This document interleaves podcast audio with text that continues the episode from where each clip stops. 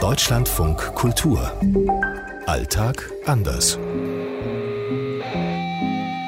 Hier in Tel Aviv ist es gerade 8.40 Uhr. 6.40 Uhr ist es hier in Rabat. Es ist 8.40 Uhr in Nairobi. In Rio ist es 2.40 Uhr.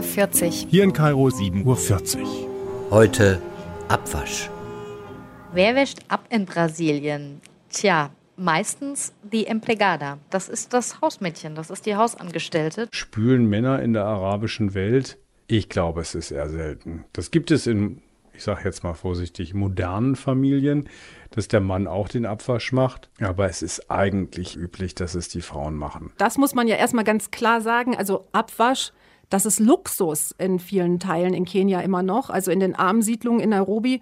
Und auch auf dem Land haben viele Menschen weiter kein fließendes Wasser. Am meisten abgewaschen wird in Marokko von Frauen, einfach weil das Thema Haushalt noch sehr stark in den Händen der Frauen liegt. Der Anteil von Frauen, die arbeiten, der ist im säkularen, weltlich geprägten Israel sehr hoch. Das bedeutet zwangsläufig, dass sich Männer und Frauen da irgendwie reinteilen wer denn wann wie abwäscht. Ganz klassisch ist das in Kenia so, die Frau macht den Abwasch oder wenn man halt zur Mittelklasse gehört, wenn beide halt berufstätig sind, dann wohnt im Haushalt oft noch eine jüngere engere oder weitere Verwandte mit im Haushalt, die dann das alles übernimmt, also die den Abwasch macht und auch die Kinder betreut.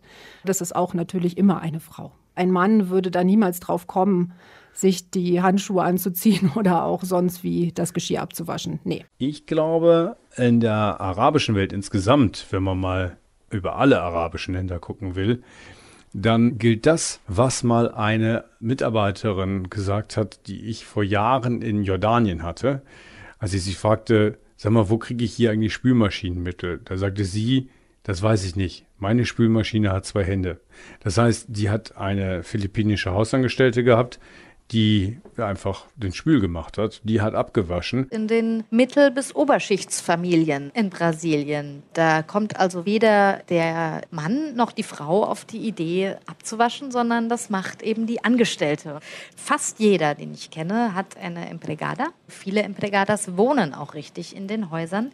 Ja, ich kenne viele Menschen in meinem Alter, die noch nie in ihrem Leben ein Bad geputzt haben. Grundsätzlich wird die meiste Hausarbeit eben von den Emplegadas geleistet. Was sich verändert hat tatsächlich in der Pandemie in Marokko. Es gab eine Werbung in den ersten Monaten der Pandemie, die in der Werbung gezeigt hat, wie Männer abwaschen. Und da wurde tatsächlich ein bisschen diskutiert in Marokko. Natürlich zum einen, weil man gesagt hat, oh, ist doch super, dass es jetzt so eine Werbung gibt. Ja, der marokkanische moderne Mann. Aber es gab sehr, sehr viele Frauen, die darüber geschmunzelt haben oder die das auch nicht ernst genommen haben, weil die gesagt haben, das sollte eigentlich die Normalität sein.